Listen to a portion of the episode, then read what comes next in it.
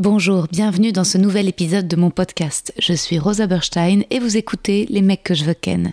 Je suis actuellement en rodage de mon tout nouveau spectacle, c'est complet à Paris au Cartel, mais vous pouvez me retrouver prochainement en tournée à Montpellier, Lille, Bruxelles, La Roche-sur-Yon, Ergué-Gabéric, Aix-les-Bains, Istres, Dessines et Saint-Étienne. Tous les liens pour réserver sont sur mon site internet. À bientôt. When it comes to your finances, you think you've done it all. You've saved, you've researched, and you've invested all that you can. Now it's time to take those investments to the next level by using the brand behind every great investor, Yahoo Finance. As America's number one finance destination, Yahoo Finance has everything you need, whether you're a seasoned trader or just dipping your toes into the market. Join the millions of investors who trust Yahoo Finance to guide them on their financial journey.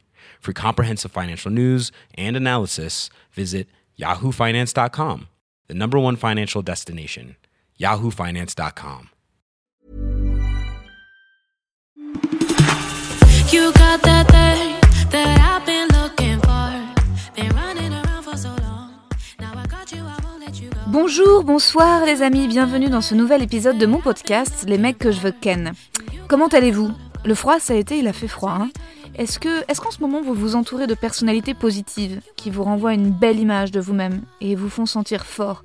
Bah, J'espère, mais c'est pas facile, euh, en amitié notamment, et on perd vite. euh, on perd vite confiance, en fait, on peut vite se soumettre à un caractère dur, à une personne qui, elle, doute pas.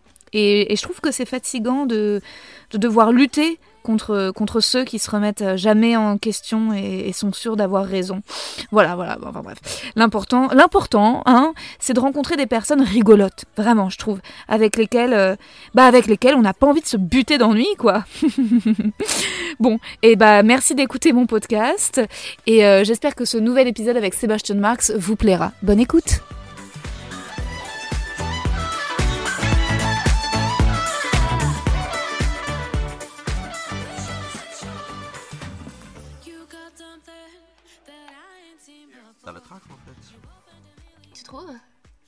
Ouais. Non, je, je suis euh, un peu caractérielle.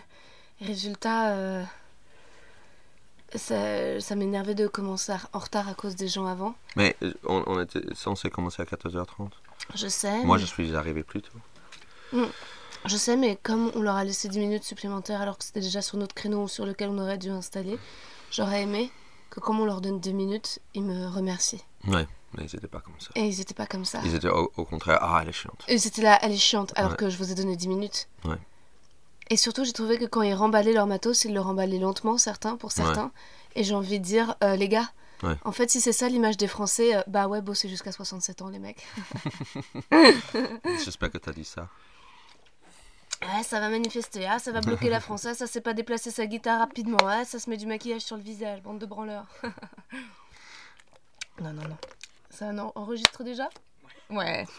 Tant mieux, j'espère que tu vas garder tout Toutes les remarques de droite, on les coupe au montage. ok.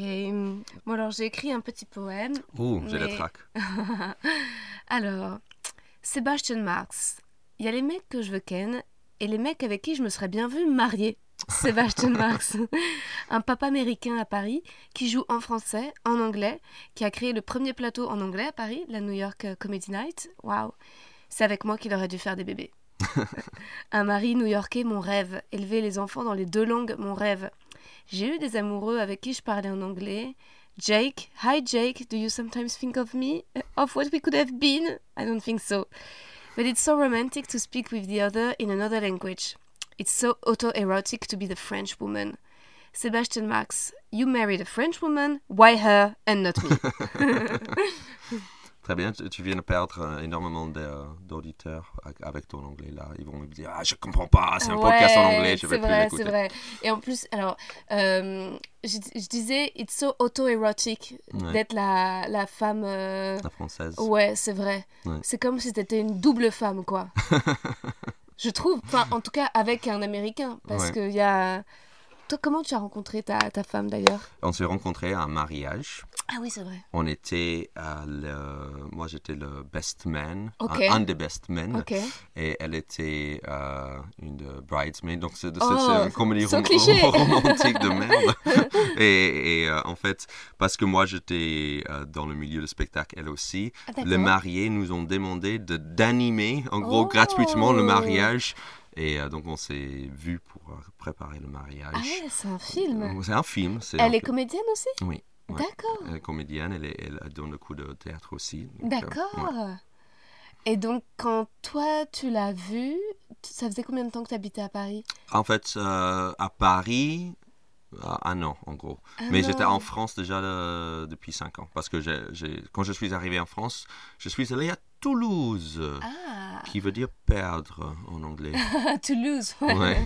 Et donc j'ai, quitté New York pour aller à un endroit qui s'appelle perdre. Et, euh, mais, donc, Très psychanalytique. Ouais, tu vois.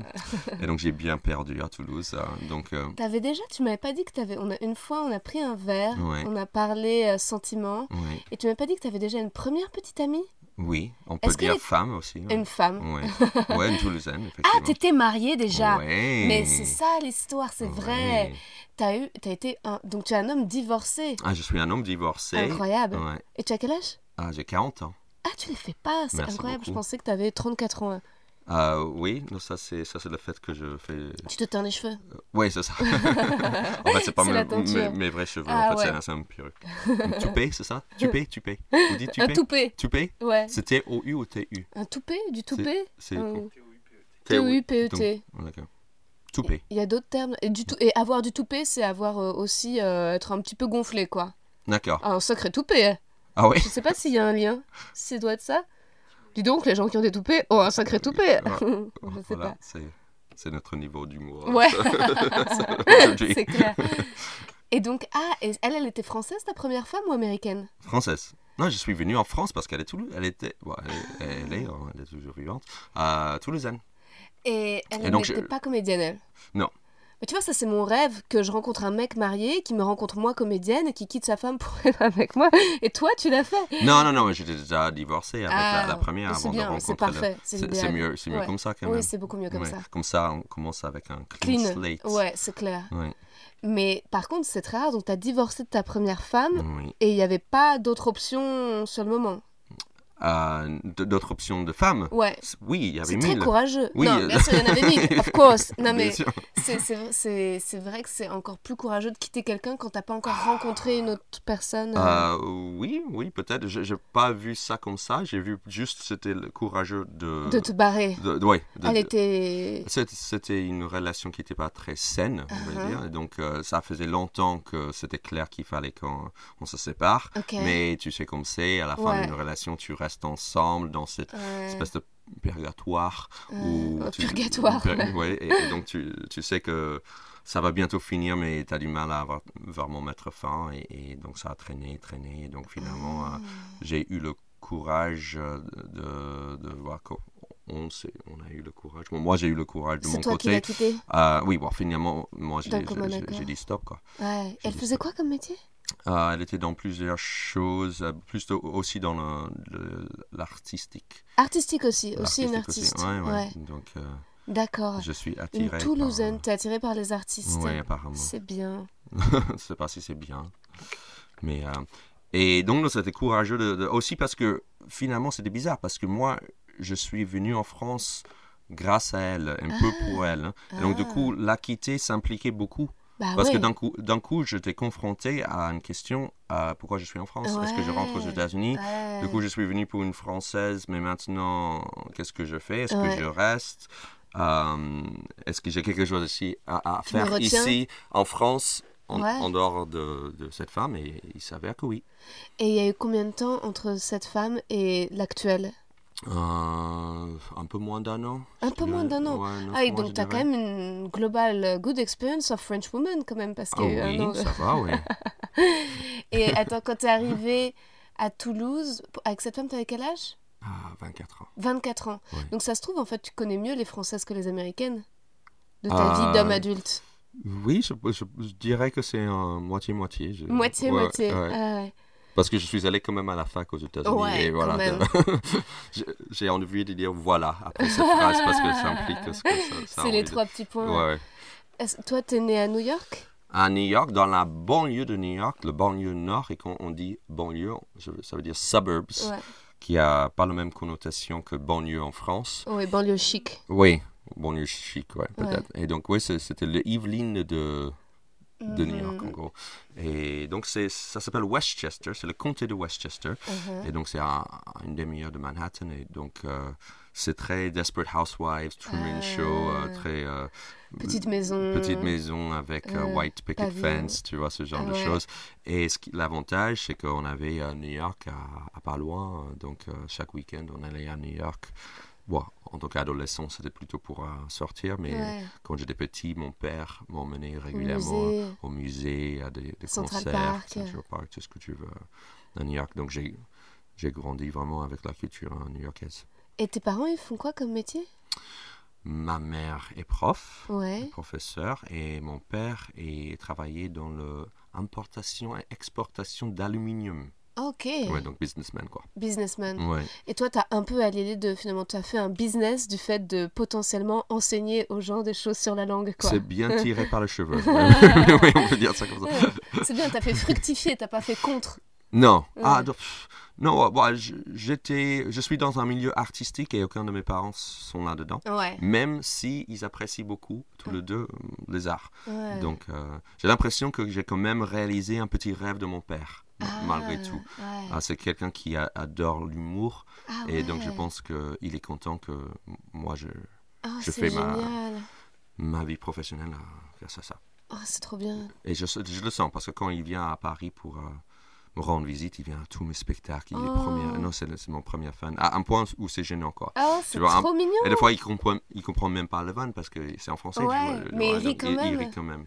Ah, c'est adorable. Ouais. C'est plus souvent les mères qui sont comme ça, non? C'était comme ça quand j'étais petit. C'était, j'avais l'impression que ma mère était plus fan de moi, mais il y avait quelque chose qui a basculé ah. depuis 10 ans. Et, et je pense que c'est peut-être euh, parce que j'ai commencé à faire la, La comédie. l'humour vraiment professionnellement. Et donc, du coup, je pense qu'il y a une fierté. Et il est venu, je me souviens que. Il est venu, j'étais chroniqueur sur RTL par exemple. Ouais. Euh, il y avait, euh, j'étais sur la mission de Stéphane Bern. Mhm. Et il y avait des, des actrices de la nouvelle vague que de, de fois. Et donc, une, une fois, c'était, je me souviens même pas le, le nom de l'actrice, euh, mais c'était une, une de- des actrices de la nouvelle vague avec parce que il a, il a grandi en Argentine mon père et donc en Argentine il, il regardait beaucoup de films français Ah. et donc il a grandi avec les films de la nouvelle vague et donc d'un coup il était face à cette femme avec laquelle euh, auquel il rêvait euh, Ah. quand il était ado et d'un coup son fils faisait une chronique sur Wow. elle et donc pour lui c'était waouh C'est deux vois. fantasmes. C'est le fantasme artistique plus le fantasme français, en fait. En plus, puisque la nouvelle vague, elle a Oui, des et- actrices françaises. et je pense à un fantasme euh, littéral dans le sens Ouais. que c'était son fa- fantasme Ouais, sexuel quand il était ado quoi il, il Ouais. voyait la euh, grand, grand écran c'était pas euh, Jeanne Moreau mais c'était de ce genre De- quoi. À Bernadette Bonfond non à- Bernadette Lafont? Lafont voilà c'est elle donc euh, Ah ouais, très sexy euh, à Ouais. l'époque. à l'époque on va, on va Ouais. préciser Ouais. à l'époque Elle est morte d'ailleurs, je crois. Bernadette elle est morte il y a quelques années je crois deux trois ans ouais. Moi, j'avais fait un tournage avec elle il y a bien longtemps. Oui. J'avais un tout petit, tout petit, tout petit rôle. Ça s'appelait L'internat. Je sais pas, j'avais 18 ans. Oui. J'avais fait une nana dans- et elle faisait l'une des profs. Et elle, était de... elle était loin et je la regardais. Et, euh, Elle était toujours souriante. et c'était dans un film C'était un dans, long métrage dans une série télé. ah ok Un truc vraiment pas terrible. vraiment. Mais elle était là et. Et tu sais, parfois les acteurs plus connus, qui ont plus de valeur que le projet auquel ils participent, ils te tirent vraiment la gueule. Oui. C'était un acteur Ah oui. plus coté qui accepte de faire ça pour cachetonner. Il est dans un coin, il fume. merde, il se sent souillé de devoir faire ça. Mais elle, c'était pas du tout son état d'esprit, il me semble. Enfin, elle souriait, elle avait l'air chill, quoi. Oui. Ouais. C'est trop bien. Et donc, aujourd'hui, tes deux parents sont fiers de toi? Oui au moins c'est ce qu'ils me disent hein. Si c'est vrai ou pas C'est que moi, là, j'ai mon père qui vient voir mon nouveau spectacle samedi soir prochain. pour la première fois Il a vu le premier et je sais pas pourquoi. euh, le premier, j'avais pas trop de complexe, mais parce qu'il l'avait vu à Avignon et parce que. Je sais pas, je, je- je sais pas pourquoi je m'en foutais. Là, il revient et tout d'un coup, je suis quand même stressée. Ouais.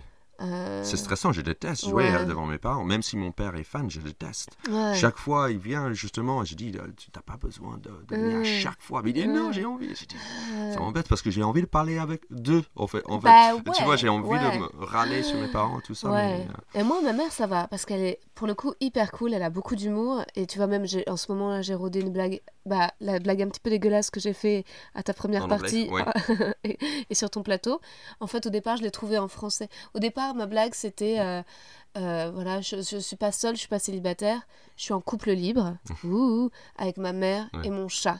et donc, au départ, ça s'arrêtait là. Puis ensuite, tu vois, je me suis dit, ah, faut que, il manque quand même une punch, donc tu tires le truc un peu plus loin. Je dis, on va avoir un enfant, tous les trois. Et ensuite, je l'appellerai Max. Je l'allaiterai jusqu'à ce qu'il ait 10 ans. Dans un sein, j'aurai mon fils, Maxou, et de l'autre, mon chat, Minou. Et ensuite, je me suis dit, ouais, mais ça va pas encore assez loin pour être une vraie blague. Et en bas, ma mère. ouais, ouais. Et alors, ça, ça y est, bon, là, je pense que la blague, je l'ai en entier. mais Mais tu dois avoir de réactions hein, mixtes. ouais, un peu choqué, Ouais. ouais.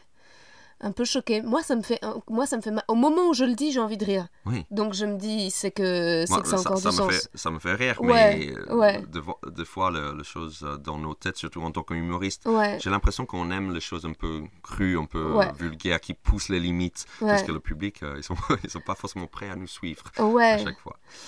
Ouais, et pourtant, moi, cette blague, en fait, euh, évidemment que tu as plein de relations où les gens ont des relations pas euh, enfin fusionnelles avec leurs parents. Ouais.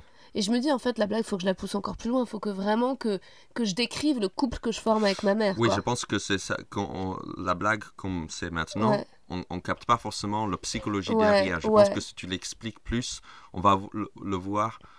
On va voir cette blague plus comme un truc psychologique qu'un truc euh, juste, Juste cru. pour choquer, ouais. Ouais. Il y a juste l'idée encore maintenant. Ouais, ouais, ouais. Là, pour le moment, j'enchaîne en disant, en parlant des applications de rencontres, mais j'ai envie de plus écrire sur. euh, Si, si, je vous assure, c'est la réalité. Voilà, pour vous, pour vous décrire voilà le couple que je forme avec ma mère. Peut-être un truc comme ça. Oui. Mais, euh, mais en tout cas, je lui ai dit, cette blague, elle était pas choquée. Ah oui, Ouais, non. Non, non. ah oui, non. Elle non, est ça- vraiment très, ça très- va avec ta mère là. Ouais, non, non, ma mère. je ma mère- n'aurais- je n'oserais pas dire ça. Ah ouais, non, ma mère, elle, faut... enfin, elle était un petit peu de là, oh, Ouais. mais, mais vraiment pas, Ouais. quoi. Ah ouais, non. Alors que mon père, c'est l'extrême inverse. Alors lui, euh, euh, mon père, non seulement ça le fait pas rire, mais il est contre. Mais c'est aussi, je pense que c'est ton père. Ouais. Parce que, là, c'est ma mère. Je, tu vois, je pense qu'il y a un truc avec le sexe opposé qui, qui, qui, joue, qui joue dedans. C'est-à-dire qu'il Ouais. ne te voit pas euh, pareil que si c'était, tu étais son fils. Ouais. Non, mais c'est un problème plus large que j'ai avec mon père. Mon père est pas fier de moi. Ah oui. Enfin, il dit qu'il l'aime, mais je sais qu'il ment. Ouais. Ouais. T'as des frères et sœurs? J'ai une petite sœur. Et t'as l'impression qu'il est fier de- d'elle? Euh, En fait, j'ai l'impression qu'avec elle, il a pas mis le rapport de cette façon. Mhm. J'ai l'impression qu'avec elle, il a eu un rapport de il l'aimera de toute façon parce que c'est sa fille. Et moi, il a eu un rapport de je l'aimerais si elle devient prix Nobel. D'accord, ok. Et donc, résultat, euh, quoi que je fasse, c'est toujours pas. Assez. Non, ouais. Ouais. Mais donc, résultat, quand je rencontre des gens comme toi dont... qui ont deux parents, je me dis waouh, ta vie, Sébastien Marx, doit être cool. Toi, c'est quoi tes ambitions pour tes enfants? Mais, mais, mais juste pour finir Ouais, avec ça, je- ma vie n'est pas comblée. Hmm, Ah, c'est- pas parce que eux ils sont fiers que, Que moi je, ouais. je- je me sens ah oui ça y est ma, ma vie est faite. C'est vrai. Non je- parce que moi je suis mes ambitions sont plus larges que juste l'approbation euh, ou de la fierté de mes parents.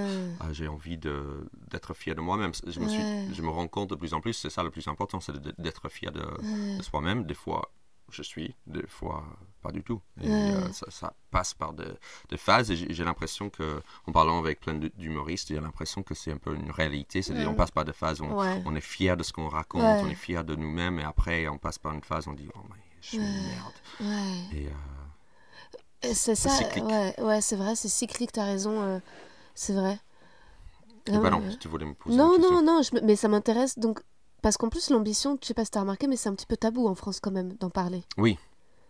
Alors oui. euh, par rapport à, donc euh, le States c'est que ça aussi ah, alors que le States au contraire, c'est Oui. plutôt bien vu de d'en poussent avoir. et ils n'ont pas beaucoup de jeunes de parler d'argent et Ouais. l'envie d'argent Ouais, Donc c'est bien d'être, euh, d'avoir envie de, de la richesse. Et c'est pas quelque chose forcément tabou. Il y a même des livres écrit comme quoi, comme quoi il faut euh, se réveiller et gagner de l'argent, l'argent t'attend, euh, ce, ce genre de- Ah ouais. de, choses. Tandis qu'en France, oui, c'est c'est mal vu.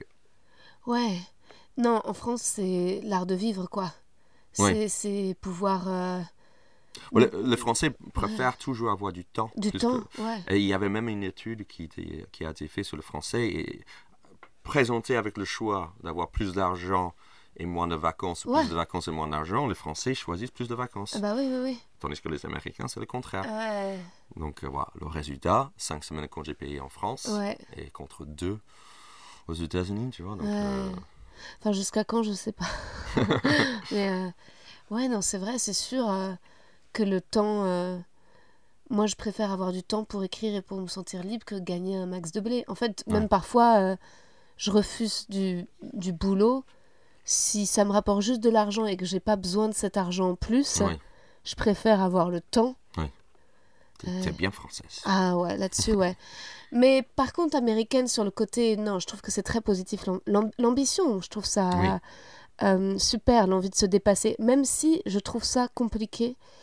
euh,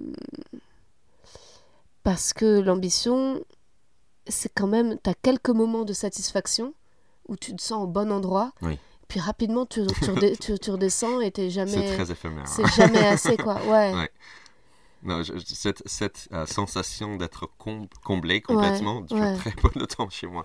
Ouais. Et, euh, mais je suis pas. J'aimerais que ça dure un peu plus longtemps, mais je sais que quelque part c'est un moteur aussi pour Ouais. moi, parce que ça dure pas très longtemps. Parce que Ouais. si ça durait euh, six mois, Ouais. du coup je bosserais pas. Mal- malheureusement, j'ai besoin de me sentir comme une merde pour, euh, pour commencer à bosser. Malheureusement, je... et, et du coup, parce que j'ai besoin de ça, je m'en veux d'avoir besoin de ça, et donc ça n'aide pas.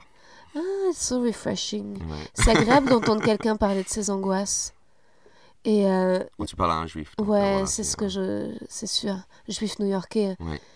C'est bien parce que c'est vraiment la culture. L'angoisse fait partie d'un process. euh, Euh, Ouais, je sais pas si on a plus, mais on, on- on est plus prêt à en parler. en parler, j'ai l'impression. Ouais. Parce que tout le monde en parle. Ouais. En fait, j'ai grandi dans, dans vraiment euh, Ah la, ouais. la culture juive new-york- new-yorkaise. Euh, C'était dans cette banlieue. Ouais. euh, J'étais entouré par des par des juifs ashkénazes. C'était Ouais. vraiment. C'était j'ai même une blague là-dessus. J'ai dit euh, en anglais j'ai dit I grew up in a Jewish part of New York called the suburbs. Et c'est c'est vraiment là il y avait énormément de juifs autour de moi. Et donc euh, ça faisait partie de, de la culture Ouais. la moitié voyait un psy c'était Bah, pas bien sûr. tabou La moitié, pas 100%. Bon, on était enfants aussi donc ouais. euh, Ah, mais moi j'ai vu un psy enfant. ah, hein. dès- le début Ah ouais, dès le début, Ouais. à 8 ans, mes parents, euh, enfin, tu vois, en bonne ashkénaze, quoi. ouais, ouais. Tu vois. Non, je voyais aussi quand j'étais Ouais. petit pas, pas tout, tout mon enfance mais pendant une petite période ouais, Ouais. bien sûr Et pourquoi C'était quoi la raison pour laquelle tes parents. Je me souviens même pas la raison principale. En fait, mon frère est allé. Et je ne sais pas si mes parents voulaient être euh, égalitaires avec les deux. On les voit, si, si ton frère va va aussi, il faut que t'aies- Mais Je pense que c'est- c'était parce que je me réveillais la nuit euh, euh, angoissé. Uh-huh, Et night donc, euh, ouais, je, je Ouais. pense que c'était vraiment une ter- terreur nocturne, qui est très dur à prononcer, euh, pure, ou c'était juste, euh, j'avais quelque chose en moi qui me réveillait euh, régulièrement la nuit. Et euh, euh, après, je sais pas si c'était si c'était ça. Je me souviens même pas jusqu'à quel âge j'avais ça. Ouais. Mais euh, donc ça m'a aidé, mais pas plus que ça, j'ai l'impression. Moi, je trouve ce que je trouve cool dans cette éducation ashkénaze, c'est le fait de d'accueillir l'angoisse et que l'angoisse soit constituante de l'existence et qu'elle sera toujours là et que voir un psy c'est pas genre mettre fin à l'angoisse mais apprendre à mieux vivre avec son angoisse. Ouais. Moi ce que j'aurais critiquerais de de mon éducation du côté de mon père, c'est c'était vraiment ce côté euh, de la plainte, aïe aïe aïe quand même très plaintif Oui. que je trouve un peu très déprimé quand même, tu vois, très aïe aïe aïe. euh, Mon père, il chialait beaucoup, quoi. Et il continue de pleurer. Et, et en fait, il, il mais pleure, sur, sur de petites choses, sur des choses importantes. il pleure tout le temps. Mais il pleure quand il me voit. Je sais pas, il y a un- tout, est, tout est lourd, quoi. Tu vois, tout est lourd, tu vois. Déjà, pendant longtemps, en fait, et moi, j'ai pas connu ses parents. Les parents Ouais. de mon père sont Ouais. morts avant ma naissance. Dans des circonstances assez tragiques. Euh, Ah son oui. père s'est suicidé. Ah oui. Et sa mère était morte deux ans avant. Et donc, en fait, quand, quand j'étais petite, il me, montrait beau, il me parlait beaucoup d'eux, etc. Oui. Les laits, ben, ok. Mais bon, pendant longtemps, il, il pleurait à chaque fois. On regardait le Roi Lion le dimanche. Et puis. Il pleurait il littéralement. pleurait quand Mufasa, le père de Simba, meurt, tu vois. Donc, littéralement. il pleurait, ouais. il pleurait, il Ouais. pleurait, puis il pleurait, puis il me regardait en pleurant pour que j'embrasse sa peine et que je la partage avec lui. Parce Ah oui. que ma petite sœur n'avait pas du tout, tu vois. Là, elle a une enfance, une adolescence totalement normale. Et moi, j'étais la conscience de, de ce que je devais porter du chagrin de mon père, tu vois. Et euh, Mais peut-être il te regardait justement comme l'aîné, ouais, ouais. plus responsable et plus euh, Ouais. capable de Prends l'aider. ça dans ta gueule, ouais. Mais, mais résultat, et jusqu'à ce qu'à un moment, et je pense que c'était il y a quoi, il y a quelques années, mais vraiment il y a pas longtemps, quoi, c'est peut-être au bout de 25 ans que j'ai fait euh, stop. J'ai pu reparler de son père ou de sa mère en pleurant, j'ai fait stop. Et en fait, j'ai vu que c'était presque un peu. Qu'il pouvait ne pas pleurer, en fait, il pleure Ouais. pas avec tout le monde. Ouais. C'est parce que moi, je lui laissais une porte ouverte où j'acceptais qu'il pleure en face de moi. Mais c'est bien parce que finalement, tu as eu la, la conscience à 25 ans, Ouais. parce que tu es devenu adulte, et dire, ok, je peux dire, je peux mettre des limites et c'est pas normal. Mais des fois, ça prend longtemps. hein. Moi, ça m'a pris longtemps aussi de, de dire des choses à, à mes parents, notamment que, par exemple, ma mère se plaignait, se plaint toujours de, de mon père, Ah. vraiment beaucoup. Euh, ils, ils chamaillent euh, sou- souvent entre eux. Et euh, la différence entre eux deux, c'est que ma mère, à, à moi, mon frère, pouvait dire du mal de, de mon père. C'est-à-dire, elle, pouvait vraiment se plaindre de lui devant nous, Ouais. et comme si elle voulait gagner notre approbation Ah, de, de son côté. ouais. Et après un moment, j'ai dit, bah stop, c'est mon père en fait. Ah. Tu vois, donc euh, ce que tu es en train de dire, je comprends, mais Ah. tu dis du mal de mon père. Ouais, ouais. Et donc, euh, et là, j'ai vu, c'était waouh, elle Ah, n'était ouais. pas prête à ce genre de com- commentaires. et j'ai ah. senti, j'étais fier de moi-même. Je, Ouais. ça- je- je pense qu'il est sorti de moi naturellement. Hmm, Et parce que j'en avais marre de- d'entendre ma mère ouais. se plaindre de mon père. Alors qu'ils sont encore ensemble? Et ils sont. Ouais, non. Et, et- Ouais. et- et dans, dans, dans le monde de, de couples mariés, ils ont bien réussi leur mariage. Et Ça fait quoi, c'est 45 ans qu'ils ont- ils sont ensemble? Tu te rends compte? Ah, donc, pour- dans notre monde, c'est une grande réussite. Même s'ils Ouais. chamaillent, même s'il y a des complications, ils sont ensemble. Et ils voyagent toujours ensemble. et ils- donc, euh, voilà. Mais c'est logique en même temps. Euh, moi, je pense pas qu'on soit capable d'aimer plus d'une personne à la fois, à vrai dire. Tu donc- penses pas que c'est possible? Ah, je crois pas. Moi, je suis très, je suis pire que monogame. C'est que je pense qu'en fait, donc c'est sûr que les enfants. Tu à vie, comme des oiseaux à vie, euh, évidemment que l'amour des enfants vient forcément contrarier l'amour du couple. Oui. Moi, j'ai bien vu d'ailleurs que. Bon, C'est ma- un autre type d'amour, quand même. Ah, ah ouais, bah tant mieux, c'est que toi, Ouais, ouais, t'es sûr. sain avec... Moi, clairement, je pense que mon père avait aussi des rapports compliqués avec moi, parce que quand je suis née et que ma mère a commencé à me kiffer, Oui. et à se dire genre, waouh, genre, cette meuf me plaît, Ouais. genre, euh, eh bah, elle était moins attirée par mon père, Ouais. parce que je la faisais marrer, que je disais des Ouais, trucs ouais. intéressants, je faisais mon intéressante, et que là, genre, waouh, c'est qui cette meuf? Ouais. Et donc, en fait, elle était en train de tomber amoureuse de sa fille, quoi, et de parler, tu vois, et, et donc, résultat... euh, bah, mon père était un peu en compète avec moi Ouais. pour récupérer l'amour de ma mère que je lui avais volé, quoi. Toi, comment vous équilibrez ça avec ta femme Et et je pense gamins parce que ma femme et moi, je- je- je- j'ai l'impression que c'est vraiment plus euh, euh, le moteur de ma femme. euh, Ouais. on met la priorité sur nous. C'est-à-dire Ouais, que le on- couple. le couple. C'est-à-dire on n'aimerait pas, et moi, j'aimerais pas reproduire ce que ma mère a fait justement Ouais. avec mon père. Ouais. J'aimerais pas. On, on fait gaffe de ne pas dire du mal de l'autre devant nos- les enfants. Euh, oui, tu dis oui, oui, oui, comme si c'était une évi- évidence, mais c'est pas évident parce que des fois, on, on- on- T'as on a, envie de on a envie de critiquer, craquer. Bien sûr, t'as Par envie exemple- de dire ah oui, ta mère t'a dit. Bien sûr, Oui, ou, par exemple, là, je suis euh, pas très souvent à, à la maison parce que Mm. je suis en tournée Ouais. et je sens l'envie de ma femme De de, bitcher sur de- toi. ouais, de, ouais. de bitcher, Eh voilà. papa, il est pas là. Ouais, ouais, ouais, bah, c'est maman qui se tape tout le travail. Voilà, ce genre de choses. Et, et je pense Ah. qu'elle arrive à ne Ah, pas Putain, faire ça la trop. tentation. Et donc, euh, mais j'ai l'impression qu'on résiste la plupart du temps. Et donc, ça, ça c'est, je trouve, très important Ouais. de un peu garder nos problèmes et nos petites euh, euh, rancunes. Ouais. Euh, Ouais, rancune. rancunes, Et euh, t'as l'impression qu'elle t'aime toujours autant depuis l'arrivée des enfants? Non, je pense qu'il y a. ouais, oui, mais je pense qu'il y a du concurrence. Ouais. Forcément, mais, mais c'est normal. Ouais. Maintenant, c'est pour elle ou pour moi, on a trois petites êtres humains Ouais. qui sont mignons, charmants ouais. et qui ne demandent pas la même chose. C'est-à-dire que je vois, euh, on a un, bébé qui a 9 mois maintenant. Ce bébé regarde sa mère comme si c'était Dieu. Oui. Et, et donc, moi, je regarde pas. Des fois, oui, ça m'arrive, mais, mais je veux dire que je suis pas en permanent. Waouh, regarde cette femme et, et C'est donc, clair. comment je peux faire concurrence à ça, quoi, tu vois? Et en plus, ils demandent pas du sexe, ce Non, petit, tu vois? Donc moi, je suis là. Enfin, un petit peu le sein quand même. ouais, euh, c'est- ouais, ouais, mais C'est un peu libidineux quand même. Oui, mais c'est pas exactement Non, pareil c'est non pas plus. exactement pareil. Ah. mais oui, c'est- ah, il y a un truc physique en plus. ouais, Donc, du oui, il y coup, a un contact physique. Il y a ouais, un contact physique. Donc forcément, il y a grave la concurrence maintenant. Donc Ah. il faut que, faut que j'assure. Bah, c'est clair. Donc, euh, Parce qu'en fait, l'amour, c'est quand même ça. C'est quand même. Euh, euh, c'est. Enfin. c'est- L'amour, c'est comment tu veux être vu, quoi. Ouais. Aussi, beaucoup. Toi, est-ce que tu cherchais une femme qui te regarde avec admiration? Je pense, je voulais un aspect de ça, c'est sûr. Ouais, ouais. Pas que, parce que ça c'est dangereux aussi. Ouais, c'est dangereux. Mais l'admiration, c'est dur euh, à l'épreuve du temps, quoi. Ouais. Ouais. J'ai l'impression que quand tu rencontres quelqu'un, on est tous des magiciens.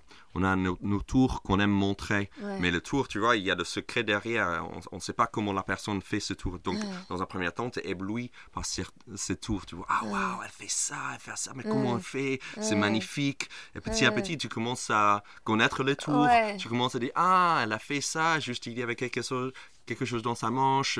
Et donc, tu commences à, à voir le petit secret derrière. Ouais. Et donc, du coup, c'est difficile à toujours euh, épater l'autre. Mais Ouais. c'est ça le défi, c'est ça qui est beau. Je, je trouve que chaque année, j'essaie de l'éblouir avec euh, Wow. quelque chose, soit avec des cadeaux, soit avec euh, ma personne. Mais oui, c'est pas évident.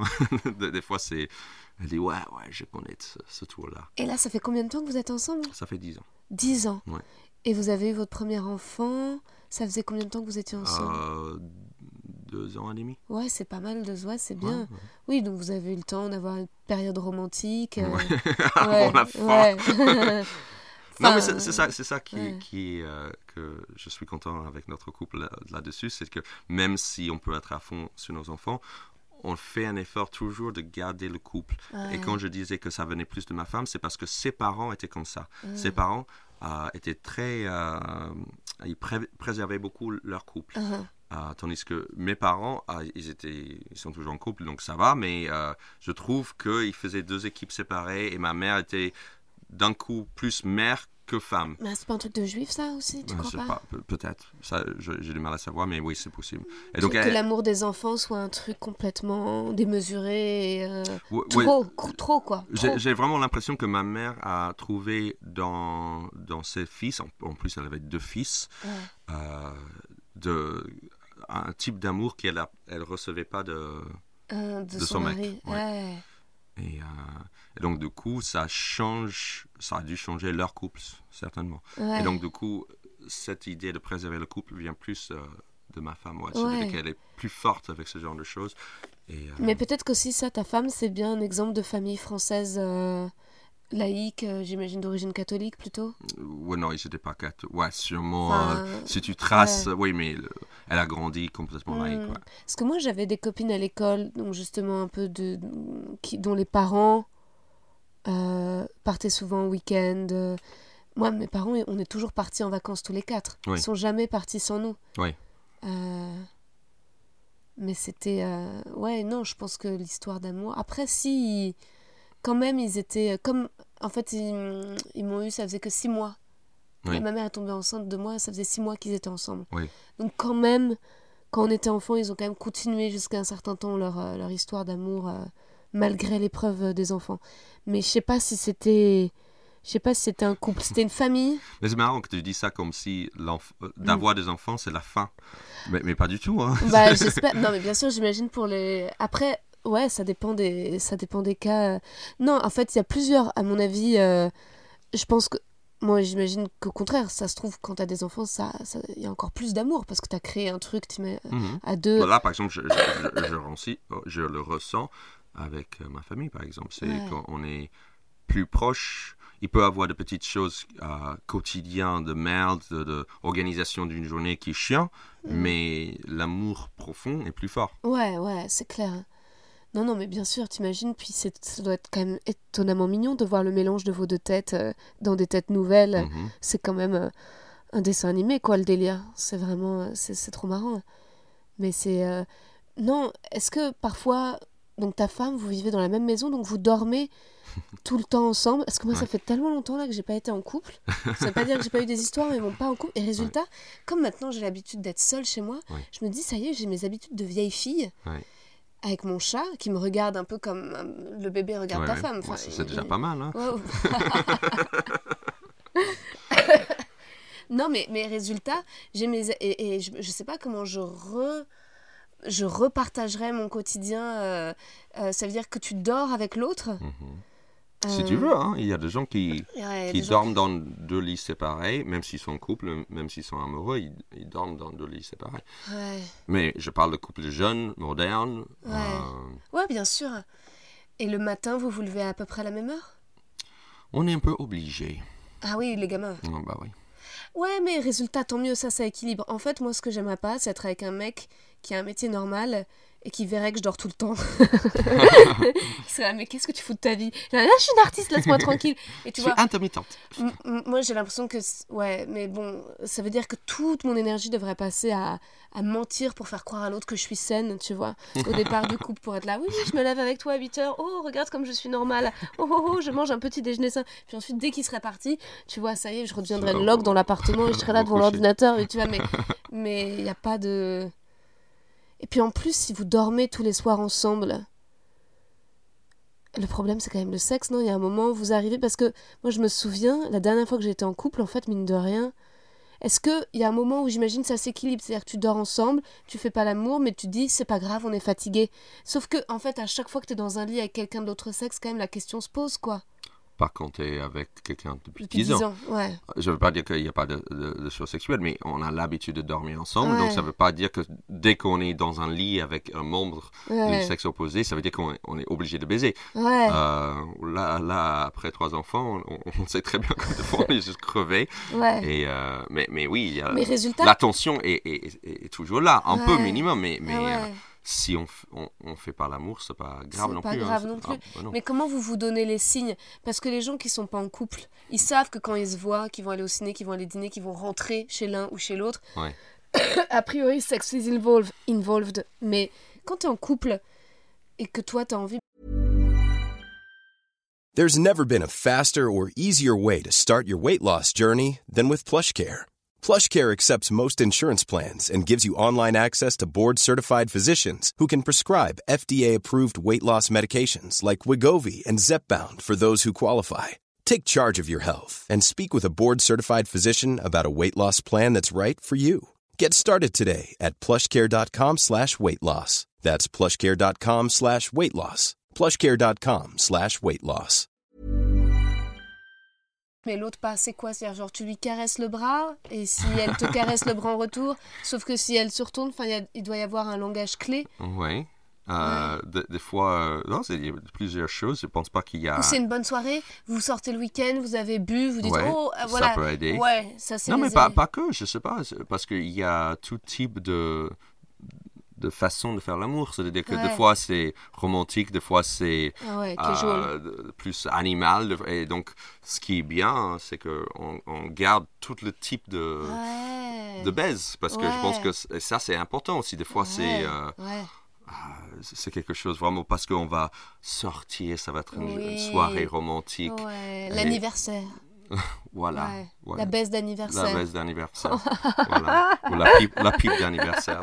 Euh, et et, euh, non, mais donc il y a plein de types de, de façons différentes. Après, il n'y a pas forcément une façon de, euh, de Mais demander vous ce êtes, genre. vous êtes globalement sur la même longueur d'onde. Oui, non, ou, ou des fois pas. C'est des, fois j'ai envie, elle n'a pas envie. et Et, des, fois- a des- fois, l'inverse. Ouais. Ouais, on va dire, euh, oui, c'est plus l'inverse. Mais je, C'est je- plus souvent elle qui a plus envie ou toi qui as plus envie? on est assez équilibré, peut-être légèrement plus moi. euh, mais mais c'est aussi la différence entre un homme et une Hmm. femme. C'est nous, on peut aller, tu vois, on, oh, on y va. Tu Pas vois, tous peut- les hommes, hein, Seb. Ah. Peut-être que toi, t'es très bien constitué et Donc, en bonne je- forme. euh, Voilà, donc on va dire ça comme Ouais. ça. Et euh, non, mais je trouve qu'on a une très chouette euh, vie sexuelle. En fait, Ah après ouais. 10 ans, on est, on est, assez, on est assez, assez régulier. En fait, le seul problème dans tout ça, c'est nos enfants. hein. Si on n'avait pas les enfants, on serait, Ouais. on, on serait encore mieux. Mais euh, Et en même temps, c'est comme si les enfants, ça rajoute un côté excitant dans le sens, c'est comme si quand vous faites l'amour, vous trompez vos enfants, vous êtes dans une relation adultère où vous vous cachez pour faire l'amour. C'est comme si les parents, les- nos enfants sont les parents. Ah ouais. Quand- comme si on était ados, encore Ouais. une fois, et, et les parents sont en train de regarder un, un film ouais. en bas, donc il faut que vite, vite, vite. Ah, c'est marrant. Et Ouais. les enfants t'ont déjà, vous ont déjà surpris en train de faire l'amour? Hum, euh, oui, mais Ou ils pas, sont pas- trop petits, ils n'ont pas compris. Oui, pas, pas dans l'acte. C'est-à-dire, on, était dans le noir, dans le pénombre, donc non, ils, ils s'en doutent de rien. Euh, Peut-être ils ont entendu des choses à la limite, Ouais. mais, mais vu, non, non, on était Ils assez... sont tout petits. Ils ont quel âge les trois? Euh, non, l'aîné, si l'aîné nous a... Violette Violette, elle a 7 ans. Donc si elle nous chope Ouais, maintenant, elle oui. Elle, elle va comprendre, oui. Euh, mais le, le deuxième qui a 4 ans, je sais pas. Mais là, on fait assez gaffe. Quand même. Euh. On ferme la porte à clé. Ah, vous fermez la porte à clé. Ah bah oui. Ouais. Ouais, s- s'ils sont dans Mais la- t'as vu le film, euh, mon Dieu, est-ce que t'as vu ce film? Pardon, hein, je, je c'est un peu glauque, hein, mais euh, le film de Lars von Trier avec Charlotte Gainsbourg, euh, Ah oui. Antichrist. Oui, non, j'ai pas vu. Ouais. Tu sais, la, cette première scène du film, c'est quoi? Non. Bon, pardon, hein, je vais spoiler pour les auditeurs. tu l'as vu, Areski? C'est un couple qui fait l'amour.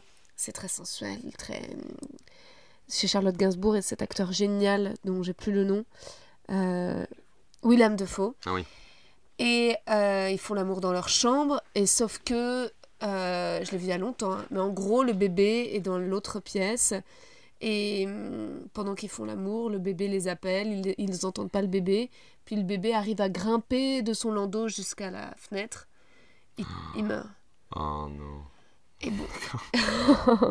et résultat, ensuite, tout le film, c'est. euh, ils partent à la, à la campagne, lui et elle. Lui, il est psy. Oui. Et, et pour euh, faire un chemin ensemble de deuil, où c'est lui qui va la psychanalyser, elle. Ah oui. Et il y a une scène incroyable où il y a un renard qui crie Chaos dans la forêt, c'est ouf. Et puis à un moment, bon, le film part clairement en quéquette, ça devient un film gore à la fin.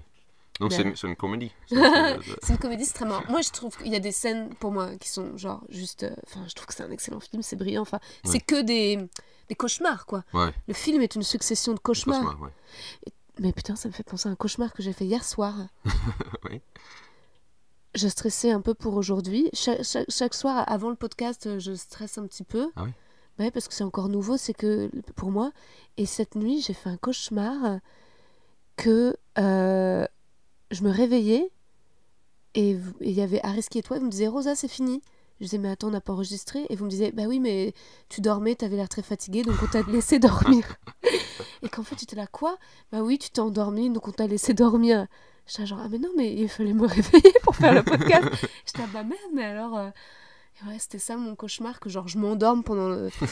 mais, euh, mais non, mais donc, euh, ouais. Tu vois? Regarde. En fait, non, je est suis. là. Ouais. Ouais, il a oublié de mettre euh, rec, mais sinon, tout va bien. hein. Trop bien, donc tu as une vie sexuelle épanouie. Et, et justement, résultat d'être aussi épanoui sexuellement et en amour, est-ce que ça fait quand même. C'est pas contradictoire avec le stand-up? Pourquoi? Bah, j'ai l'impression que. euh, Il faut être euh, malheureux pour faire des blagues. un petit peu. Oui. Je- en tout cas, que, moi, je- que la pulsion d'écrire, Oui. elle vient avec un.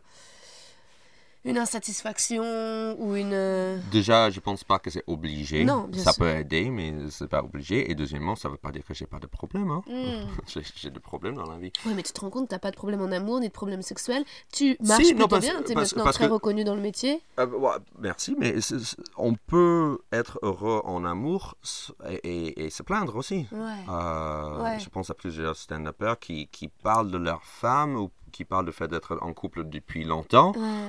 Et ça ne veut pas dire qu'ils Ouais. ne sont pas amoureux ou, ou Non, ils bien n'ont pas des sûr. choses à raconter. Mais quand on pense à Louis C.K., par exemple, j'ai l'impression que le moment où tout d'un coup il est devenu superstar, où tout d'un coup ses stand-up se sont mis à devenir géniaux, c'est après son divorce. Oui, euh, même avant, parce qu'il commençait, déjà à se à, à plaindre se- à avant. dire que sa femme ne l'aimait pas, qu'elle le ouais. détestait, qu'il trouvait toutes les occasions pour sortir de chez lui, pour se masturber dans la rue. Bon, maintenant on sait que c'était vrai. Ouais, clair. mais, euh, mais, mais que, que- ce qui était drôle en fait, c'était la libération quand même d'une parole. euh. Enfin, il y en avait d'autres qui l'avaient fait, mais je sais pas pourquoi. Quand Louis C.K. l'a fait, t'as peut-être une théorie là-dessus. Qu'est-ce qui fait que pour. Enfin, moi j'aime personne plus que Louis C.K. encore aujourd'hui en termes de stand-up. Ouais.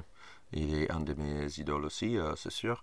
D'avoir autant souffert dans son mariage, ça lui a donné le foule d'alimenter autant son stand-up. Moi, je pense que, je pense que sa, sa frustration vient de quelque chose de plus profond que juste sa- son mariage. La Ouais. preuve, c'est que, Ouais. je pense, après le deuxième special, déjà, il était divorcé. Il y avait plein de, de- de choses à raconter. Bah oui, mais parce que Euh, c'était ça, c'était le. Parce que je pense que c'est quelqu'un aussi très angoissé, qui, qui, qui avait de manque de confiance aussi, qui avait aussi une, col- une colère à, à exprimer.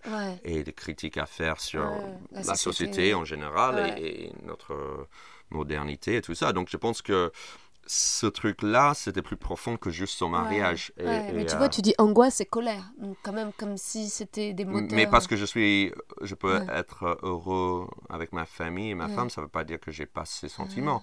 J'ai de l'angoisse, j'ai des doutes, j'ai de, de la colère et, et, euh, où je pense à d'autres humoristes qui sont très heureux en couple, mais genre Jim Gaffigan, il, Ouais. il Oui, et il Il, ouais, parle de, de sa femme et de ses enfants. C'est très drôle. Donc, euh. Pourtant, il est très heureux en tant que papa. Il est Mais très il heureux. continue de lui se détester, de se détester dans son corps, de se détester. T'as l'impression que par exemple son rapport à l'alimentation, Jim Gaffigan, c'est Oui. éternel, quoi. Que jamais il y aura de solution à ça. Et moi j'adore en fait, euh, parce que d'un spectacle à l'autre, je retrouve le personnage de Gaffigan Ouais. que j'aime, auquel je me suis attachée. Ça En fait, ça me rassure qu'il y ait des points sur lesquels il change pas, qu'il progresse pas. tu vois, à chaque fois que je le vois être encore aussi euh, malheureux dans sa boulimie, je me réjouis des blagues qu'il a trouvées dessus, toujours Ouais. nouvelles et toujours plus terribles, quoi. Et, et je pense que chacun de nous, en tant qu'humoriste, euh, on, a, on a nos vices. Et donc, euh, lui, c'est la bouffe, clairement. C'est Ouais. vraiment. Il, il- il remplit un vide avec la, la nourriture, c'est Ouais. sûr. Et je, donc, je pense qu'on peut déplacer ce, ce truc, cette angoisse ailleurs, en dehors, en dehors de, du couple. Mais même en tant que mec qui est euh, dans une famille et je suis heureux, il y a beaucoup de merde. Ouais. euh, je- par exemple, là, vendredi, je vais faire à Montreux. Ouais. Et mon passage, pour la première fois, vraiment, je vais parler du fait d'être papa et, Ouais. et j'ai du mal à gérer mes trois enfants et, Mm. et parler de trois personnalités et il y a de de l'humour là-dedans. C'est-à-dire que ma fille me pose des questions hilarantes, quoi. C'est- Ah c'est- ouais. c'était- et, et donc, je pense que on- ou Jerry Seinfeld, il- il, est en couple depuis longtemps et Ouais. il, il en parle pas Mais beaucoup, mais, mais c'est autre type d'humour. C'est vrai qu'en plus, toi, ton, ton humour du, euh, du, de ce que j'ai vu n'est quand même pas vraiment désespéré. Il y a beaucoup de légèreté, euh, de finesse, il y a beaucoup de choses sur la langue, c'est euh, assez joyful tu, sur les... et donc, c'est pas... Peut-être que ce qui aurait été compliqué, c'est si avant d'avoir des enfants ou avant, t'aurais eu un humour, je sais pas, hyper noir. Tu vois, je pense que c'était la question que tout le monde se posait avec Amy Schumer, tu vois. Oui. Que comment, maintenant qu'elle est mariée, en plus qu'elle a un enfant, qu'est-ce qu'elle va Raconter Qu'est-ce qu'elle va ouais. raconter? Parce qu'elle a tellement euh, parlé de. Pas tellement. Ouais, du célibat, de la galère des rencontres et de la Ouais. galère de. Elle, d'être alcoolique et de, de, de- Ouais, comment. Qu'est-ce que. Mais, mais en effet. euh, j'ai vu son special où elle raconte qu'elle était. Tu sais, quand elle est, elle est encore enceinte Oui, mais j'ai pas vu. euh, où elle monte son bide, etc. dans le spectacle, c'est assez génial. En fait, en fait, non, elle continue de d'avoir quand même euh, plein de sources d'angoisse et d'être tel... En fait, elle est dans une sincérité tellement brutale que moi je trouve dingue. Ou Ali Wong. Euh, non, euh, Amy Schumer. Non, mais mais Ali, Wong, ou- Ali Wong, extraordinaire Ali Euh, Wong. Ali Wong qui est en couple, Ouais. dès, dès son premier special, Ouais. elle est en couple, Ouais. elle est enceinte même, Ouais, ouais. et donc elle est heureuse Oui. en couple. Ouais, mais c'est ça, c'est complètement différent. C'est qu'elle justement, elle s'est fait connaître en disant, euh, en donnant sa version de l'amour et du couple, en disant voilà, je comment elle a dressé un homme et qu'elle Ouais. lui a fait répondre à toutes ses exigences et, et c'est génial parce que c'est hyper marrant. Mais on l'a connue avec ça. Ouais. On l'a Donc, connue avec son mari fan, Ouais, ouais. etc. Sur Instagram, on voit son mari. Alors que ce qui est drôle, cela dit, dans le couple avec Amy Schumer, c'est quand elle parle du fait que son mari est complètement autiste. Je trouve ça très marrant, cela dit. Moi, je pense que c'est ce qui peut, possiblement ce qui peut m'arriver également. Je me dis qu'un mec me supporte, faudrait qu'il soit légèrement autiste, tu vois, pour qu'il y ait des trucs qu'il comprenne pas. Tu vois, des accès de violence, et soit là, mais qu'est-ce qu'elle raconte? Et que moi, je suis là, c'est pas grave. Mais je pense que tu as touché à quelque chose par rapport à le stand-up et dans n'importe quel art. Une chose, c'est- c'est déjà très dur de s'établir en tant que personne, en tant que personne qui a une personnalité, Ouais. mais c'est aussi dur de briser ça. Ouais. Parce que Amy Schumer, comme tu as dit, elle, est- elle était connue pour être la célibataire Ouais. qui galère avec les hommes. Ouais. Et maintenant, elle était confrontée à Ah, maintenant, que tu je suis heureuse, ou plus ou moins heureuse dans un- une relation. Qu'est-ce que tu vas raconter maintenant? Et je pense que c'est aussi dur de se renouveler et, et trouver la, toujours des choses à dire. Ouais. Et là où les Américains sont très forts, c'est que quand même, je trouve que l'exigence de sincérité est plus grande. Hmm. Parce que parfois, je vois les humoristes français j'ai l'impression qu'ils mentent un peu. C'est-à-dire qu'ils ils deviennent successful et ils font croire qu'ils sont pauvres. Ils font croire qu'ils galèrent encore. Euh, et t'as envie de dire, mais non, mais dis la vérité, enfin, c'est t'es blindé. Ouais. Euh, tu vois, euh, et c'est bizarre. euh, alors, c'est ce qu'on disait sur l'ambition, l'argent, etc. Mais. Mais c'est sûr que le, Ouais. blague de Louis C.K. ou Chris Rock euh, et, ou Dave Chappelle, il parle du fait d'être riche. ouais. Et il- ne cache sûr. pas. non. Et, il trouve de, de super blagues là-dessus. Super blague. Ouais. Euh, Kevin Hart, que moi j'adore, tu Ouais. vois. Parce que ce que je trouve trop marrant, Kevin Hart, c'est que lui, euh, enfin, je sais pas, il y a de l'humour dans tout ce qu'il dit. Et, et, et puis surtout, lui qui raconte le fait maintenant d'être un nouveau riche et qui compare les amis pauvres de la, où il a grandi avec le comportement de son fils qui limite comme étant un trou du qui parle comme ça, tu vois. C'est trop marrant. Ouais. Et, et ce qui est quand même d'émouvant, c'est que tu as l'impression qu'il est toujours quand en même tout petit en extase de devenir riche Oui, oui. ce que je pense qui, ce qui est désagréable, et ça je pense que c'est en France comme aux États-Unis pareil, c'est quelqu'un pour qui ça serait dû d'être riche. Ouais. Je pense que si les gens riches juste ont conscience d'être riches, le disent et s'étonnent et, et, et- questionnent le fait d'être riche, il n'y a pas de problème, tout le Ou monde être est conscient de, de- de ce que ça veut dire dans notre Ouais. société. Euh, je, pense que, je pense à une blague de Chris Rock où il dit que maintenant j'ai j'ai du fric et maintenant j'ai un manoir Ouais. à côté de Jay-Z. Euh, tu vois, le me- un des meilleurs rappeurs de ce- ce- cette époque. Moi, je suis un des stand-uppers le plus, euh, avec le plus de succès. Et à côté de nous, c'est un dentiste blanc. Pas le meilleur dentiste du monde, mais Euh. juste un dentiste. Euh. Tu vois, et donc il a Ah, utilisé bon. sa richesse de montrer Ouais. que un noir Ouais. doit se battre pour arriver pour jusque-là. arriver, tandis qu'un un blanc, juste, il a besoin d'être un dentiste comme les autres. Et, Ah, tu vois, connard de dentiste. On les déteste. et donc là, il a utilisé sa, sa richesse pour montrer où c'est situé dans, dans notre société. Et ça, c'était très fort. Ouais, ouais, ouais, c'est clair. Oui, c'est comme Hélène DeGeneres quand elle fait son spectacle Relatable. En fait, elle fait tout son spectacle sur le fait de est-ce que vous pouvez vous identifier au problème que j'ai, mais en parlant euh, de ça, quoi. Oui. Ça, je trouve ça assez cool. Et pour revenir à ce que tu as dit, donc là, tu parlais de d'amour, mais on peut le, le transposer aussi sur la richesse. Ouais, C'est pas parce que tu as de l'argent maintenant, tu as une carrière qui marche, Ouais. que tu n'as pas de choses à dire ou de t'as pas le droit de se plaindre, de, Ouais. de- de te plaindre. Il y a toujours des choses à dire, j'ai l'impression. Ouais. Il faut trouver, il faut se renouveler, il faut euh, trouver ces choses. Mais, euh, mais là, euh, oui. donc, je pense que tu dois creuser peut-être un peu plus et voir d'où vient cette angoisse. Par exemple, Louis n'a pas un problème d'argent, mais il, quand même, il arrive à parler de ses, oui. ses problèmes. Quoi. Ouais. Oui, non, Voilà, toujours- là, tout- aujourd'hui, Louis a d'autres Ouais, d'autres il a problèmes. bien mais- d'autres problèmes dont il n'a pas trop encore envie de parler, je crois. Un peu. Il, commence oui. Mais c'est vrai que toi, en plus, tu l'as rencontré. Oui, plusieurs fois même. Ouais, Oh. J'ai présenté la soirée quand il était à Paris. Waouh. Et il était sympathique? Il était sympa avec moi, c'est sûr. oui. Ouais. Mais, mais j'ai vu euh, le côté angoisse, de, angoissé. Il était... euh, je, je voyais que il n'était pas non plus... Il était un peu euh, sur le réserve. Ouais. Par exemple, on a fait un after Ouais. après le, le plateau. Et euh, il était dans son coin, un peu comme n'importe qui, qui connaît personne, qui est timide, tu vois. Mais tu dis, mais c'est pas possible, c'est Louis C.K. Mais ben non, tu vois, il- comme tout le monde, il a des problèmes avec le, le monde social. Et, euh, et voilà, donc c'était c'était intéressant de voir ça. Ouais. Et donc, mais du coup, j'ai compris un peu mieux. J'ai dit, bah oui, bah oui, c'est un humoriste. Et Ouais. il trouve son ins- inspiration grâce à ses, ses co- son côté névrosé. Ouais. Et, en fait, moi, j'ai j'ai voulu faire du stand-up euh, avec Louis C.K. quoi. Clairement, c'était Ouais. quand j'ai découvert la série Louis. Mais comme plein de gens, je pense qu'il y a eu Mhm. un truc de ça. Ouais, ça a changé ma vie. Puis ensuite, quand j'ai découvert ces specials, je me suis dit, oh mon dieu. To- Toi, le stand-up, qui est-ce qui a influencé cet amour pour le stand-up? Euh, ouais, j'ai regardé le stand-up très tôt parce que j'étais euh, petit aux États-Unis et donc Ouais. je me souviens que je regardais beaucoup Comedy Central, mais Ouais. Comedy Central, euh, ça date maintenant d'il y a 25-30 ans Le maintenant. SNL aussi. Euh, SNL, donc on, gra- on- aux États-Unis, on grandit avec beaucoup de, de stand-up et de, du, de comédie. C'est beaucoup plus. euh, ça fait partie de notre entertainment partout aux États-Unis. Ah. Parce qu'en France, je trouve qu'il faut faire un effort de regarder de l'humour. Aujourd'hui, avec YouTube, ça va mieux. Ouais. On, peut, on a meilleur accès à l'humour. Mais déjà, euh, euh, par exemple, c'est tout con, mais tout ce qui est award show, comme le Ouais, Oscars, le Emmy, ouais. c'est souvent présenté par un humoriste. Tandis qu'en. France, ce n'était pas forcément le Ouais, cas il y a ouais. 20 ans.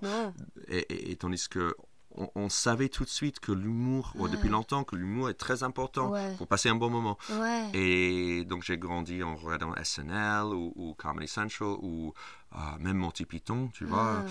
et aussi le stand-upper. Euh, Ah. C'est-à-dire que j'avais accès à, à un spectacle de Bill Cosby, je suis désolé de le dire, mais son, special de- de- des années 80, je pense qu'il est sorti en 83, qui s'appelle Bill Cosby Himself, Mhm. Qui est un peu son special, euh, son heure euh, phare. Ouais. Et avec ce special-là, il a eu la série juste après Ouais. parce qu'il parle de ses enfants, il parle de, de sa vie euh, en couple et, et sa, sa vie tout court. Et c'est très bien fait, il joue très bien. Aussi, un autre influence, c'était George Carlin, Ouais. euh, que j'ai regardé assez petit. Ouais. D'ailleurs, ça m'étonne que mes parents m'ont laissé regarder un peu. Mais en même temps, ils, ils rigolaient à côté de moi. Donc, George Carlin, qui était quelqu'un qui qui mettait en question beaucoup de choses de la société, ouais. beaucoup de choses sur le langage Ouais. et notre euh, hypocrisie avec le langage.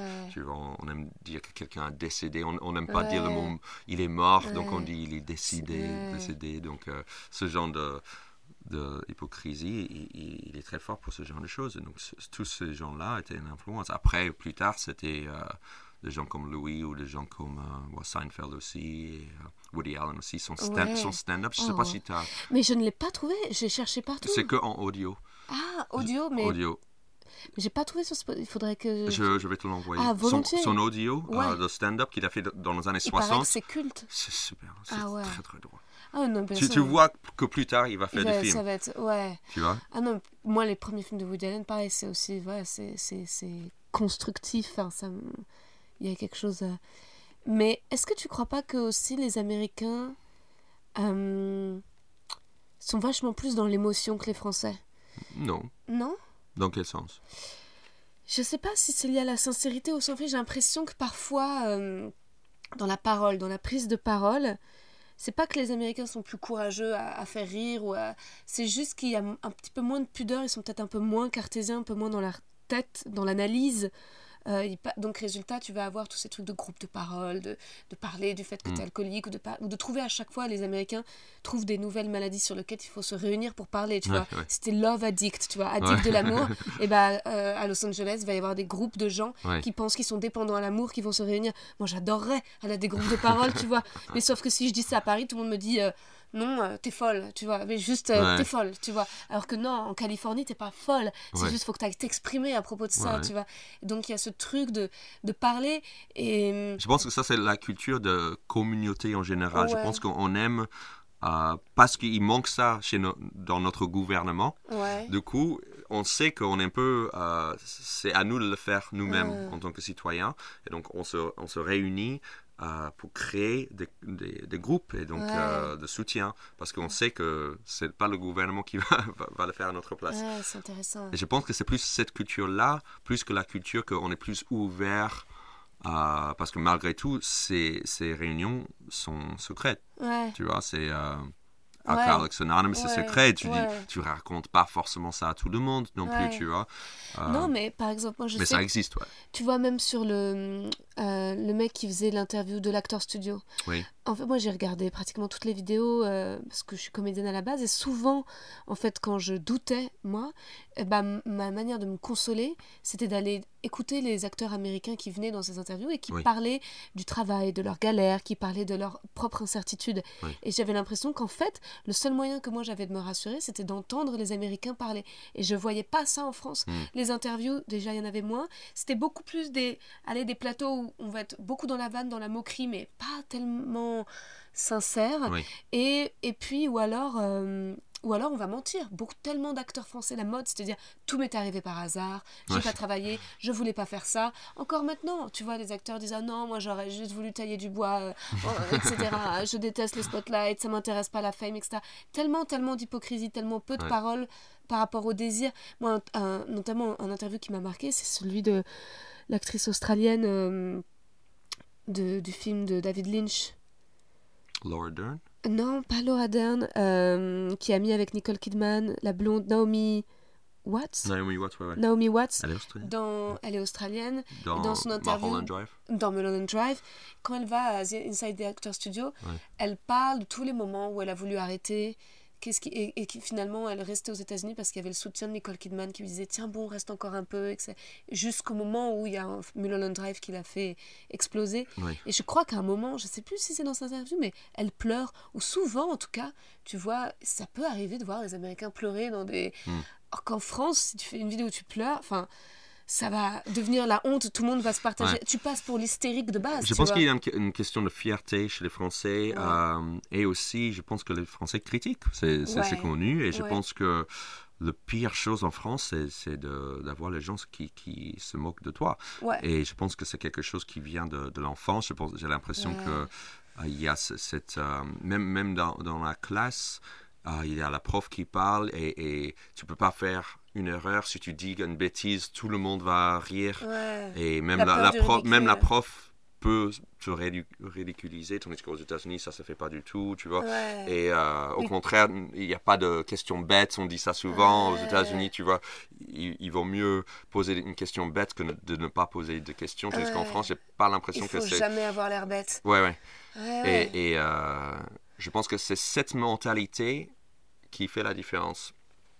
Euh, un peu dans le sens que, euh, du coup, quelqu'un est prêt à être ridicule aux États-Unis ou pleurer ou être euh, dans la blague. Par exemple, tu parlais de Ellen DeGeneres. Il y a Ouais. plein d'actrices belles.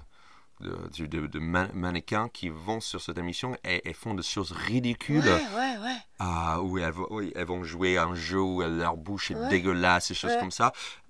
Parce que c'est drôle. Ouais, et donc il y a. Ouais, ouais, non, non, mais c'est vrai, c'est vrai que... je- Après, en France, je me demande si ça vient pas aussi de, du XVIIe siècle, de Versailles, de... Justement, il y a eu un Ah, film qui a été fait ridicule sur... euh, sur le fait de qui est-ce qui va être banni de la cour parce que tel comportement euh, ne rentre pas dans les codes. De toute façon, même depuis le Moyen Âge, tu as des codes de conduite, tu as des codes de Mm. comportement, tu as des... Donc, et puis en plus, as des... en France, tu as les rapports de classe aussi, Ouais. qui sont beaucoup plus forts qu'aux États-Unis. Donc en effet, si tu parles comme ça ou si tu dis ça, euh, voilà, tout, mais en anglais, tout est, correspond à ton milieu social, là où tu as grandi. Alors qu'aux États-Unis, tu as une espèce de you généralisé, où en effet, euh, c'est plus commun, quoi. Donc en effet, c'est pas. Bon, on n'a pas lou- lourdeur de, de tout ce qui est monarchie derrière. Non. C'est c'est un nouveau pays, malgré tout. Ouais, Il y a moins cette, cette idée de classe, c'est sûr. ouais. Et, euh, mais c'est génial. Moi, j'adore les États-Unis. Moi, je, tout ce que j'ai réussi à accomplir dans ma vie, ça vient un petit peu de d'essayer de, de, de- de- Non, mais je te jure, le premier. D'imiter les Américains. Le, le, le premier court métrage que j'ai réalisé, en fait, et pa- et parce que tu vois, je, je voulais réaliser des films, mais en fait, en France, on m'a dit, bah alors tente la Fémis. C'est-à-dire Ouais. que si tu veux, si t'as la velléité. Et donc, moi, bon, bah, je m'étais dit, ah ouais, mais tenter le concours de la Fémis, bon, je sais pas, non. Donc, je m'étais dit, non, je vais pas réaliser de court-métrage parce que j'ai pas fait la Fémis, donc je suis pas légitime pour réaliser Ouais. un court-métrage. Et en fait, j'ai fait un stage d'écriture avec des Américains, et c'est vraiment eux, leur façon de dire, go girl, et vois, it's going to be amazing. et, tu vois, et même si après les Français sont là, ouais, mais c'est faux, c'est hypocrite, c'est de la merde. Non, moi, c'est ça qui m'a permis de le faire. C'est ce qui m'a permis de le faire, c'est le côté vas-y, quoi. Vas-y, euh, euh, fais de la merde, en fait, fais-le. Fais-le. Ouais, c'est euh, obligé de faire ouais. la merde. ça sera pas grave, mais fais-le quand même. Et résultat, euh, et, c'est- et, euh, et au final, c'était pas de la merde, mais, mais c'est quand même euh, grâce à ces rencontres-là et ce côté euh, genuine mais nécessaire, quoi. Mais euh, je, voudrais juste préciser quand même, parce que je suis américain, j'ai grandi avec cette, cette culture-là. Ah, c'est génial dans plein de choses, mais aussi c'est il y a un côté fake, c'est sûr. Et, ce qui m'a fait du bien en venant en France, c'est que je, je trouvais qu'il y avait plus une sincérité et cette côté très cérébral me faisait du bien au contraire quand oui. je suis arrivé. Parce que aux États-Unis, au contraire, le risque c'est que tout est un peu Fou. euh, oui, ou, euh, juste euh, superficiel, tu vois?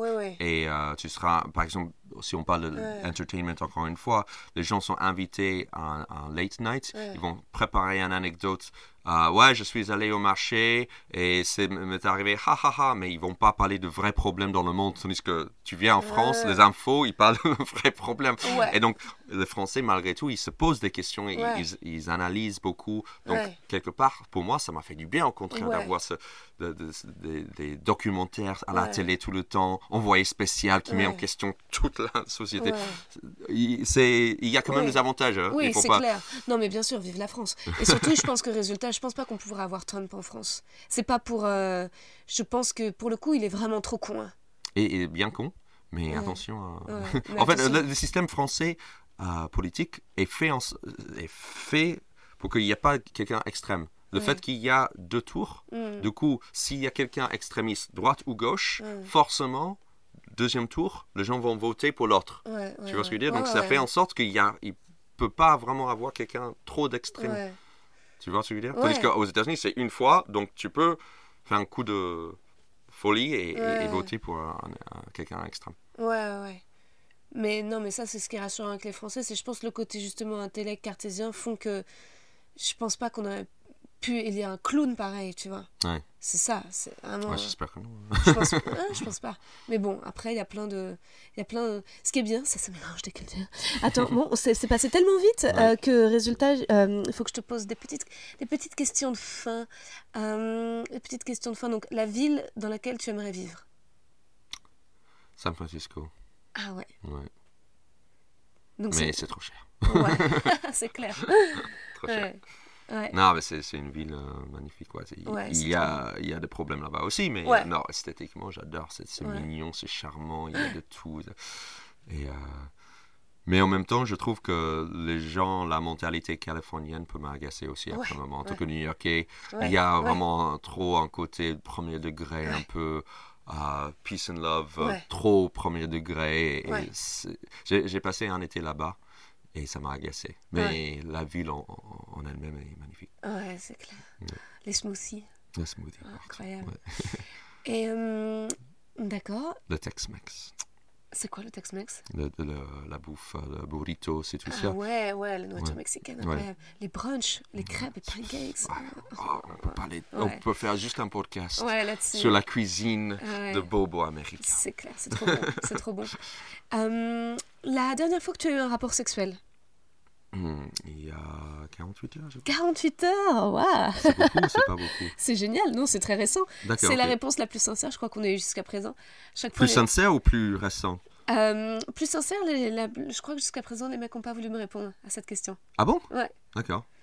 C'est que ça Mais- devait être plus longtemps que ça. en Mais fait. je suis le, le premier qui est en couple euh, qui est- qui Euh, est être invité non, chez toi? non, mais il y a d'autres en couple, mais ils étaient plus, plus timides. Ah, ok, Ils n'osaient pas dire. Ou alors, Ouais. à mon avis, ça faisait plus longtemps qu'ils n'avaient pas eu de rapport. d'accord. Ouais, Et donc, résultat, ils n'osaient pas. Ouais. Ou alors, peut-être qu'il y a vraiment des pervers que j'ai invités qui étaient là-bas il y a deux heures avec une meuf dans la rue, et ça, ils n'ont pas voulu le partager avec moi. D'accord. ouais. Euh, la qualité que tu préfères chez les gens. C'est cliché, mais le sens de l'humour. oui. Ouais, sens de l'humour. Par exemple, là, là, j'étais dans l'Apple Store tout à l'heure. Mhm. pas dans l'Apple Store. Et, et, euh, il y avait un vendeur et je suis allé vers lui et j'ai et j'ai dit Est-ce que vous vendez des ordinateurs ici? Et pas de rien, pas complètement au premier degré. tu vois. Et, et là, je, je dis tout de suite Ouais, il va m'aider, mais c'est tout. Quoi. Tu- Ouais, ouais. Peut-être Ça c'était con, peut-être peut c'était con. Non, blague con, mais, tu rigoles. mais, mais je, je pensais que c'était juste un petit truc Ouais, de connivence. pour sortir de son Ouais. train-train, tu vois. C'est clair. De- de- de- mais bon, mais bon. Euh, où est-ce que où est-ce que tu te vois dans 10 ans? Physiquement, géographiquement parlant ou, ou Ou plutôt en termes de carrière De carrière. Quelle serait ton ambition? Toujours, en, en fait, euh, j'ai la chance de, de, de faire mon rêve en ce moment. hein. Mm. C'est- C'est-à-dire que je, je monte sur scène régulièrement, je raconte des blagues et donc euh, j'ai pas trop d'ambition d'être acteur. Déjà en France, je sais que c'est un peu foutu, c'est-à-dire qu'avec mon accent et tout ça, je peux pas, je suis très limité. Euh, donc je suis pas là pour être acteur au cinéma. Euh, mais donc oui, toujours sur scène. Hmm. euh, avec, mais, mais encore plus avancé dans, dans Ce que tu as envie de dire? oui, plus profond, plus drôle, d'être encore plus, de maîtriser encore, encore mieux ce, cet art qui est le Hmm. stand-up, d'être plus sincère, ouais, plus efficace, plus drôle. Euh, bien sûr, d'avoir encore plus de monde dans ma salle. Même, je dis ça, mais j'ai pas forcément envie de faire de Zénith ou de Bercy ou choses comme ça parce que je trouve que c'est trop grand du coup Hmm. pour le stand-up. Mais, mais ne pas m'inquiéter de- du remplissage, tu vois, vraiment d'être euh, Mm. tranquille là-dessus et faire des tournées et faire des tournées encore plus grandes, c'est-à-dire retourner aux États-Unis, Mm. même si j'ai joué là-bas quand j'étais en visite en août, mais c'était pas mon one-man show, tu vois, c'était pas le Mm. truc en entier. Et pourquoi pas, oui, écrire, j'ai, j'ai deux, trois idées pour des scénarios, donc Ah. euh, pourquoi pas Ah, arriver au, au bout de, d'un film, mais pas en tant qu'acteur forcément, mais plus euh, À la réalisation. réalisation ou au moins scénariste. ouais. Ah, super. Oui. Euh, et la façon dont tu aimerais mourir? Ouais, je pense que c'est un peu cliché, mais je, je pense au, lit, quoi. Tu penses Mhm. euh, de, vieillesse, quoi. Je n'ai pas for- forcément envie Avec de... ta femme, euh, main dans la main? ouais, je sais pas, avec la famille autour de moi, Ouais. oui. euh, ma femme, oui, elle, elle en fait partie. Mais je disais ça, je pense que c'était à Charles Nouveau. Je me suis rendu compte que je suis fatigué en permanence parce que j'ai trois enfants. Et je me suis rendu compte que je, je serais fatigué pendant au moins dix ans. C'est Ouais. bizarre de le dire, mais... et, et j'ai l'impression que je vais mourir plutôt, sûrement, à cause de mes enfants, qui, que quelque part, ce sont mes assassins. Et donc, ça Ils sera à la fois beau d'être au lit avec mes enfants autour de moi, mais mes trois assassins Ah, autour de moi. Et, et je, je sais que je vais mourir. Moins, c'est comme la cigarette. Un enfant, C'est ça le un film enfant- que tu dois écrire. Ouais, c'est voilà. Assassiné par mes enfants. Ah, assassiné par mes enfants. Donc oui, c'est comme la cigarette. Tu sais, quand, quand ils disent euh, si tu fumes un Mm. paquet euh, par jour euh, pendant un an, tu, tu enlèves euh, trois ans de ta vie ou je ne sais pas quoi. C'est pareil, mais avec les enfants, quoi. Tu vois, tu, tu fais trois enfants, tu vas enlever au moins dix ans de ta, de ta vie. Et donc, euh, mais ça sera beau au moins que je, je, je crève avec eux à côté de moi. Bah, merci beaucoup Sébastien Marx, c'était génial euh, et euh, ça aurait pu durer encore euh, bien plus longtemps. Bon, merci.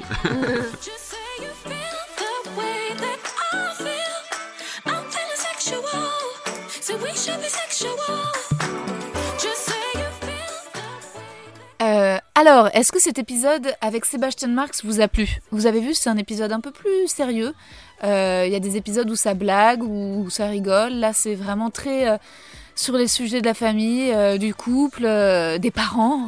et, puis bon, alors moi je dis des trucs et puis ensuite je me contredis à l'épisode d'après. Mais, c'est intéressant. Enfin, en tout cas, moi c'était cool de discuter avec Sébastien Marx, d'avoir aussi son, sa vision des États-Unis et de pas non plus trop fantasmer. C'est vrai que c'est ce que j'aurais tendance à faire, à projeter que c'est un monde idéal, euh, Hollywood, enfin en tout cas là-bas le- les humoristes américains. Et, euh, et ben en tout cas voilà, j'espère que vous aussi ça vous a plu. Si oui, n'hésitez pas à vous abonner sur euh, Apple Podcast et à nous mettre un commentaire, 5 étoiles, vraiment c'est top pour nous, ça nous aide bien. Et, et aussi à suivre évidemment Sébastien Marx sur les réseaux sociaux, moi aussi sur Instagram, n'hésitez pas. Et puis je continue à jouer mon spectacle à la petite loge jusqu'à fin mars. Voilà, c'est tous les samedis 20h. Et Reza sur Biéréduc. Bon, j'imagine que ce sont les dernières minutes de cet épisode. Je parle à deux personnes. Mais si ces deux personnes m'écoutent, les gars, venez. Bisous.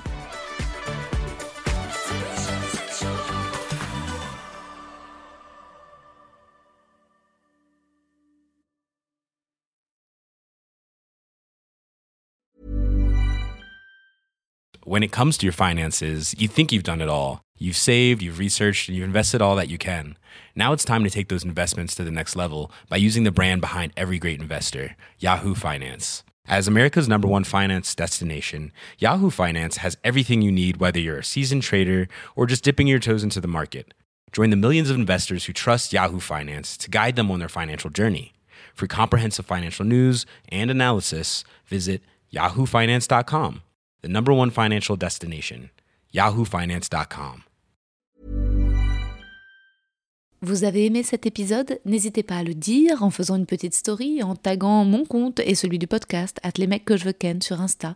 Vous pouvez également soutenir mon travail en venant voir mon spectacle, en lisant mon livre et en commentant sur YouTube les replays vidéo de mes chroniques sur France Inter. Je suis tous les mardis dans Zoom Zoom Zen. Merci, bisous.